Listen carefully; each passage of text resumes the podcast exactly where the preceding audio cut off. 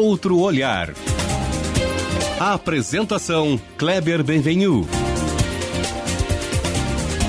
Olá, bom dia. Bom dia família Bandeirantes. Bom dia para você que nos escuta na intimidade do rádio ou também que nos acompanha aqui pela internet. O Brasil vive uma quebra de braço política densa, histórica, inédita, uma polarização que serpenteia aí nas, nas entranhas da sociedade, ganha musculatura por todas as cenas do país.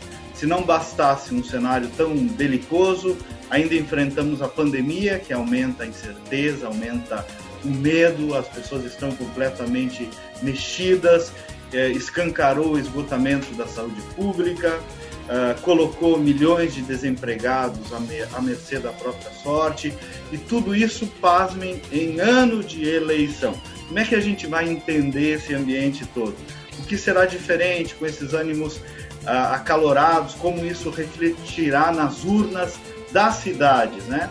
Uh, anestesiada, qual vai ser a força da esquerda, em que medida o, o, o, fenômeno Bolsonaro vai impactar nas eleições municipais, mas para além de tudo isso, qual será o destino das nossas vidas, das vidas das nossas cidades e como a comunicação política vai se comportar, como as campanhas eleitorais vão se comportar diante de tudo isso, um cenário absolutamente diferente.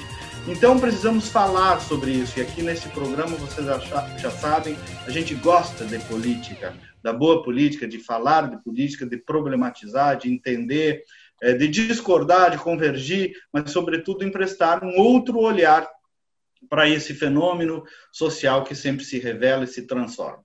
Eu sou o jornalista Kleber Benvenu e hoje converso com um dos mais respeitados profissionais de marketing político do país, o Paulo de Tarso da Cunha Santos meu colega de Camp, que é o Clube Associativo de Marketing Político do país, uma das instituições mais sérias que reúne os profissionais dessa área, uh, e o Paulo é um dos luminares, né? Alguém de quem às vezes eu até discordo, né, Paulo? Mas sempre uhum. respeito. Tem uma história maravilhosa, é publicitário com formação em sociologia e política. Estou lendo aqui o currículo dele, ele atuou como redator é, é, em grandes agências, onde conquistou importantes prêmios em festivais como Cannes, Nova York, Londres, Prêmio Nacional de Profissionais do Ano, entre outros. Agora, olha a experiência do Paulo de Tarso, do nosso convidado em política. Eu faço questão de ler, Paulo. Iniciou sua carreira, eu peguei ali no campo o teu currículo. Iniciou sua carreira como profissional de comunicação, coordenando a campanha de Franco Montoro no estado do, no governo do estado de São Paulo em 82, quando com seu trabalho tornou a Lei Falcão obsoleta. Desde então participou de todas as eleições majoritárias, atuando como coordenador, criador, consultor estratégico em dezenas de campanhas vitoriosas no país e no exterior. Em 89, o Paulo foi coordenador da Rede Povo de Televisão e criador da famosíssima expressão Lula lá, nas primeiras eleições diretas à presidência do Brasil pós-período militar. Em 94, foi coordenador da campanha do Lula à presidência. Entre 98 e 2002, foi assessor pessoal de comunicação do presidente da República, Fernando Henrique Cardoso. E a partir de 2003, como sócio fundador da agência Matisse Propaganda, atuou por sete anos uh, no planejamento e na criação de comunicação uh, do governo do presidente eh, Luiz Inácio Lula da Silva. Amigo Paulo de Tarso, é uma honra ter você aqui com essa experiência, essa história, por isso que eu costumo te chamar de professor, não é por nada. Tudo bem contigo? Bom dia. Oi, Kleber, tudo bem? Tudo bem aos ouvintes da Band nessa manhã de sábado aí? Vamos sempre é, falar do que a gente gosta, que é a conjuntura política do trabalho, enfim, das circunstâncias atuais. Estou muito feliz de poder estar com você aqui no Rio Grande do Sul e conversando um pouco para a gente trocar ideia. Precisamos sempre trocar ideias, é super aí, né, importante. Né, a gente converse, especialmente nós, os profissionais de comunicação política, recuperar um pouco o orgulho do nosso trabalho, a honra de poder trabalhar de intermediários entre a sociedade os projetos políticos em disputa. Verdade. Paulo, tem uma. O, o professor Francisco Ferraz, que é, escreve bastante sobre ciência política, ele tem uma frase no livro dele, uma frase, uma parte do livro dele, que ele diz assim: a experiência na política ela é 50% fortaleza e 50% ameaça. Por que, que ele diz que a experiência é, porque, enfim, tu já viveu muitas coisas, já viu muitas coisas, e aquilo é um, é um acúmulo. Agora, 50% ameaça, ele diz, porque nenhuma eleição é igual a outra. Então, ah, lá atrás no meu município aconteceu aquilo, tal ano, isso eu já sei aqui. Tudo muda sempre, né, Paulo? Mas essa eleição desse ano mudou mais do que nunca. O que, que te parece? É isso mesmo ou nós estamos exagerando um pouquinho nessa percepção? Não, eu acho que não há dúvida com relação à frase do, do professor de que nós temos que olhar para cada cenário sempre novo, sempre renovado e sempre humilde, né? É importantíssimo que a gente tenha a humildade do estudo, né? Porque cada campanha existe um exige um estudo de pesquisas, de conjuntura, de, de debate dos adversários, enfim, cada campanha é uma. Então ninguém pode sentar nos louros, se é por, se por acaso eles houverem, porque também quando há o caso da vitória, é, ela é resultado de um trabalho de uma equipe grande, de bons candidatos, de estar em projetos de poder que estão inseridos na possibilidade da vitória e tal. Agora, com relação a a atual campanha, eu diria para você que a atual campanha ela, ela, é especialíssima, não é que ela é especial, não, ela é especialíssima. Até porque o fator principal que está incidindo sobre a atual campanha é, não é a pandemia. A pandemia é, um, é o fator principal que está incidindo sobre a sociedade, de maneira geral. É, e, claro, ela traz características de trabalho muito especiais para a questão eleitoral.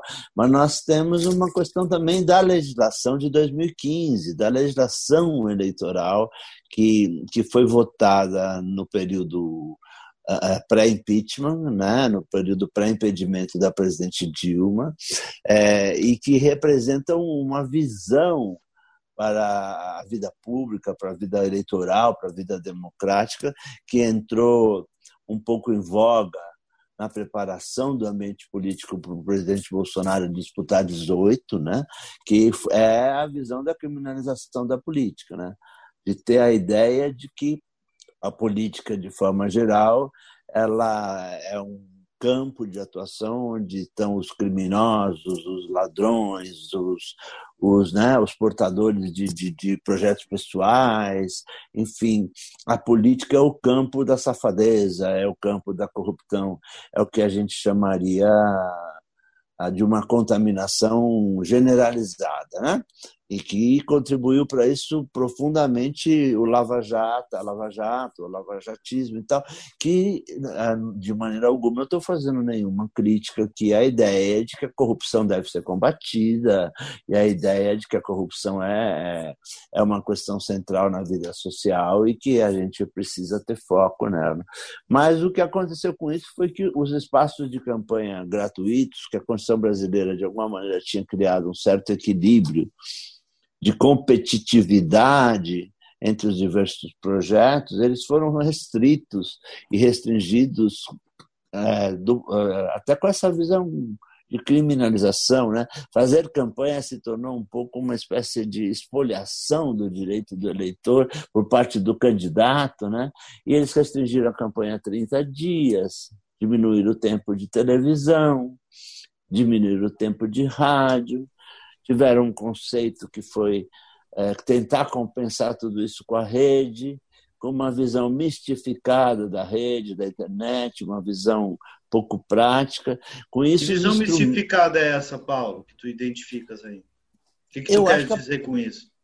Ah, bom, primeiro, acho que na, na, as análises que nós temos da, da rede no Brasil, elas todas têm uma referência muito grande nos padrões internacionais e são pouco no, é, medidas com relação às circunstâncias brasileiras de cognição, de capacidade do povo de entendimento, do uso da rede como um todo, porque a rede não é só conexão. Estar conectado não significa formação de opinião, capacidade de interação e engajamento, como os especialistas na área digital, como nós profissionais sabemos que a rede, basicamente, para ter eficiência, ela precisa ter engajamento.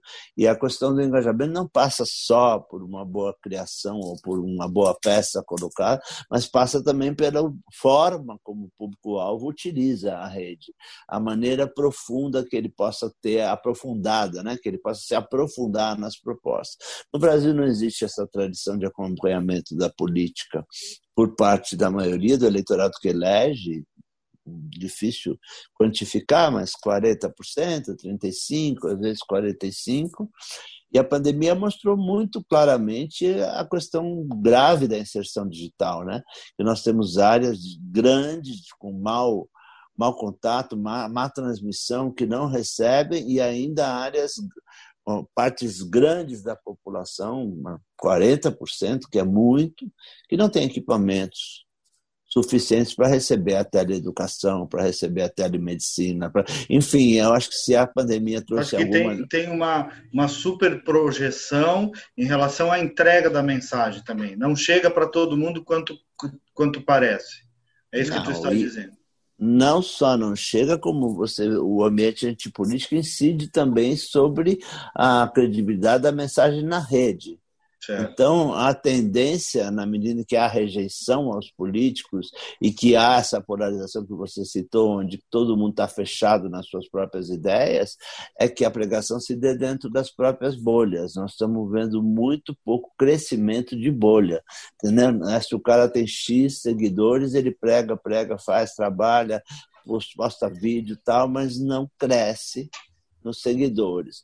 Agora nós vamos ter uma novidade a partir da início da campanha 26 de abril, que é o impulsionamento, a possibilidade de você sair da bolha de seguidores e vamos ver o que vai acontecer. Mas eu diria para você que o projeto de pré-campanha não alavancou. Eu acho que você não conhece nenhuma candidatura que tenha sido alavancada. Nenhum fenômeno. Não, não. Não existe nenhum. Todo mundo fenômeno. cumpriu o papel aí, né?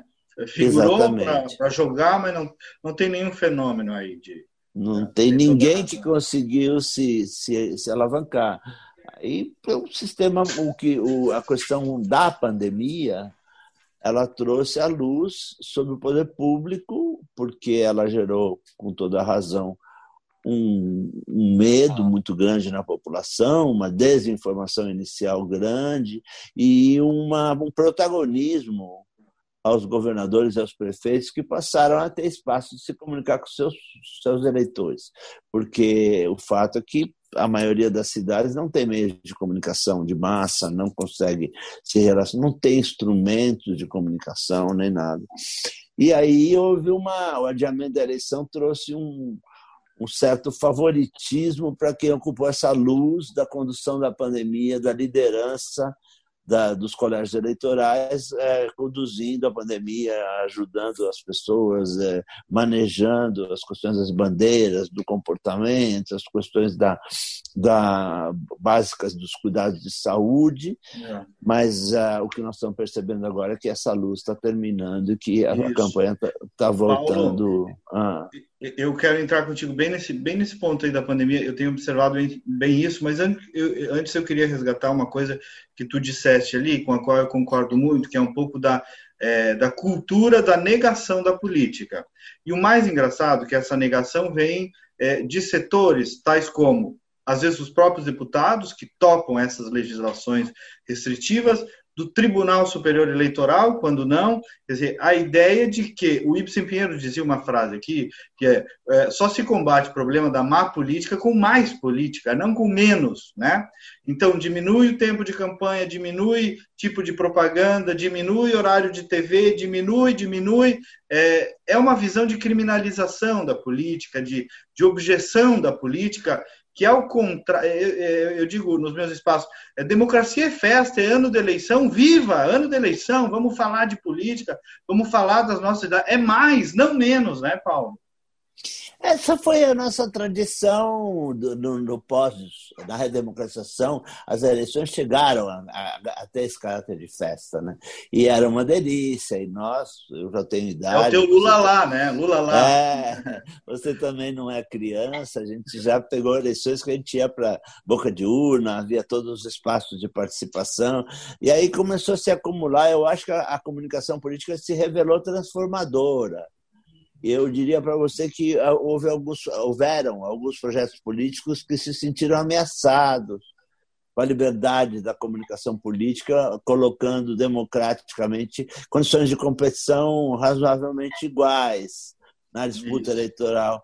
E a partir daí começou a haver todo um movimento de interesse em compartimentalizar os instrumentos que a lei definia, e é engraçado, porque é uma lei liberal, não é uma lei que tenha nenhuma base socialista ou base em outro tipo de pegada. É uma lei que existe na França, na Alemanha, na Espanha, em todos os lugares, que é o direito de antena, né? Mas aqui no Brasil ela foi vista como um instrumento capaz de alavancar um sistema de condução do poder muito arcaico e muito solidificado muito muito já difícil, né? Qualquer tipo de ameaça ah, apavorando os, os condutores é, do poder que se, pouco se reversam. E com isso, o ataque que aconteceu, não à comunicação, mas à democracia. Né? As questões do nosso financiamento democrático é uma questão seríssima. Nós estamos num impasse, nós estamos fazendo campanhas eleitorais em meios é, com meios financeiros, meios de financiamento econômico, onde financiar a política é visto pelo povo como bandidagem. Quer dizer, o povo não entende como possa sair um centavo na mão desses bandidos, todos os políticos. Com isso, permanece, permanecem no poder aqueles que já têm estruturas de eleição, estruturas eleitorais de campanha que, que produzam uh, resultados que eles já estão tranquilos, já sabem como trabalhar e existe, evidentemente, o Caixa 2, que não foi inibido de forma alguma por essa por essa legislação toda, essa situação toda, e a possibilidade do jovem, a possibilidade do novo, a possibilidade da competição, o ambiente democrático está terrivelmente prejudicado. Nós temos um prejuízo muito grande com relação a isso. Paulo, eu tenho também é, sobre a compreensão da comunicação política, do seu papel da sua importância. Em algum momento também a gente é, perdeu ou se prejudicou muito nesse debate. Eu noto isso quando clientes sentam aqui comigo, querendo falar de comunicação política, só com uma criação meramente publicitária. Né? Ah, eu quero falar da minha foto, do meu slogan. Não, eu quero antes falar de política, né? ou seja, de estratégia, né, Paulo? É, a, a área que eu também trabalho, como tu disseste bem, acabou sendo vista apenas como uma, como uma marketologia, né? Quando tem um sentido muito mais profundo do que isso, né, Paulo? E tu encarna muito bem, me parece, isso, né? A importância da estratégia, né, Paulo, do raciocínio político, para depois virar um, um, produto de comunicação. A gente não pode raciocinar, quer dizer, eu me recuso a raciocinar que a, a a limitar a ação política a questões de, de, de, tática e estratégia de comunicação. A ação política é muito mais ampla. A começar que aí o próprio nome, marketing político, limita o nosso trabalho ao pensamento do Kotler, que é o criador do, do marketing de, de, produto, e ele não dá conta das contradições da sociedade, que são muito mais amplas do que simplesmente vender uma Coca-Cola. Maravilhosamente então, essa... mais profundas do que isso. Né? Exatamente. Né? A redução aos marqueteiros, que virou um nome pejorativo que se deu ao nosso trabalho, é uma redução até para nos criminalizar, porque nós, nos Estados Unidos não existe marqueteiro, existe consultor, estrategista, o cara que é o coordenador de campanha, que está ao lado do candidato, e assim pelo mundo afora. Um chefe de departamento de marketing de uma grande corporação não é chamada de marqueteiro. Isso foi uma invenção vira-lata para nos carimbar, entendeu?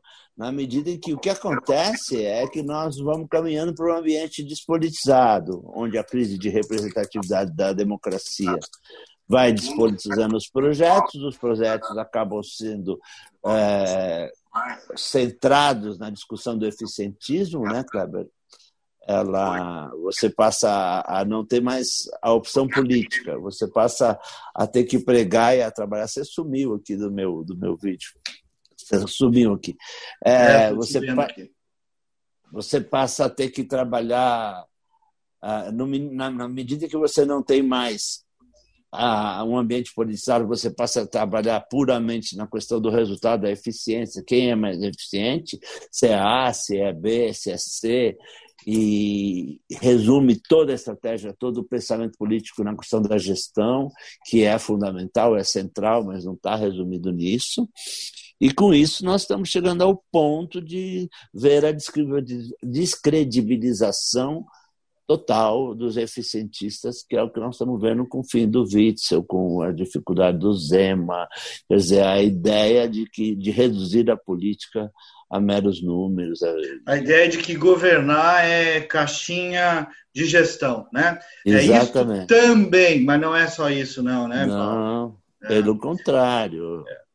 Esses dias eu escrevi até no meu Twitter, Paulo, eu vejo muitos políticos com história, com linda trajetória, se transformando em, é, em reprodutores dessa coisa aí, entendeu? É, botando de lado, por exemplo, uma coisa maravilhosa que a filosofia pesquisa e fala, uma coisa tipo intuição, né? Que é a sensibilidade social, que é a proximidade do povo, né? É, o político não pode se transformar numa máquina, né? É, não. Eu compartilho muito dessa tua, dessa tua visão. É, e o que, que, acontece? Acontece que você acaba vindo de uma, de uma tradição aí dos últimos anos de pensamento, de pregação de um pensamento único, que é esse pensamento eficientista da gestão, onde tudo se resume a uma boa gestão. Você passa, a hora que você criminaliza a política, você tem dois polos: o polo da corrupção, que o povo entende que nada se resolve por causa da corrupção, o que é uma meia verdade não é uma verdade real, porque a corrupção representa uma perda evidente, mas ela não dá conta de um projeto político de país.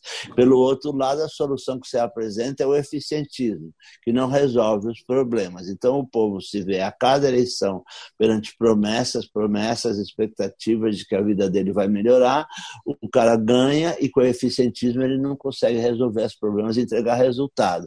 Aí vem a decepção e na decepção a crise de representatividade. Você começa a criticar a própria democracia, os próprios valores democráticos, a própria construção da nação, porque você acha que você está num ambiente onde não há mais a luta de ideias. A é. questão é que as ideias, ou a não ideia, é uma ideia, né? É, é, a questão Paulo, base... Ah. Não, tinha concluir alguma coisa? Não, não, que a questão da, da ideia da política despolitizada é uma ideia de política. Isso, não, é, claro. não quer dizer que ela, que ela seja a ideia central. A luta das ideias sempre estará presente e é importante educar o povo para o povo caminhar suas opções, não apenas em função do resultado, mas também qualificado pela, pelos é, projetos eu costumo, de ideia. costumo dizer para alguns colegas jornalistas, né, que eu sou jornalista também, a isenção também é um posicionamento, né? Então, oh. sai desse trono aí e vem debater comigo, né? Eu me exponho um pouco mais às vezes, né? Nossa, é, então, esse trono da isenção é uma coisa maravilhosa. Paulo, é, eu queria, é, nós estamos começando a chegar perto do final, queria te ouvir sobre aquele ponto ali em que tu estavas abordando sobre a pandemia e o impacto nas eleições.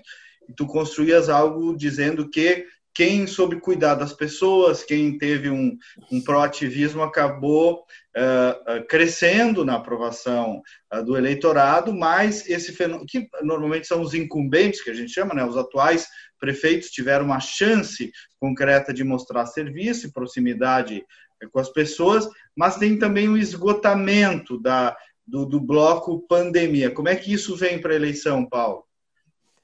Eu acredito que as pessoas, a, a própria, acompanhamento da própria mídia, a gente já vai entender que a questão aguda da pandemia meio que entrou no cotidiano das pessoas como uma ameaça, está colocado imponderável, qualquer um de nós podemos morrer de Covid, mas também já aprendemos que lavar a mão, usar máscara, etc., se cuidar. Então, a, o que nós estamos vendo na mídia é a análise do pós-pandemia.